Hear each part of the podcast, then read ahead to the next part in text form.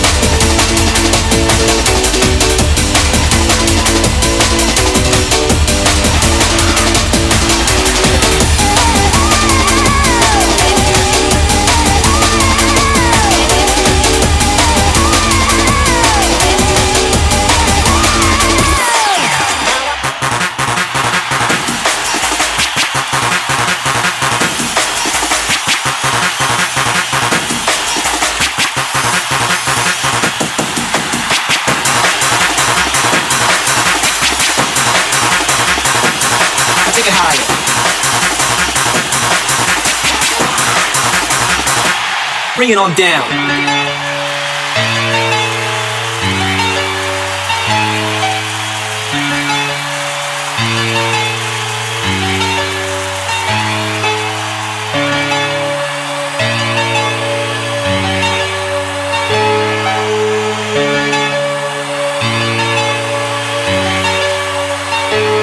take it higher.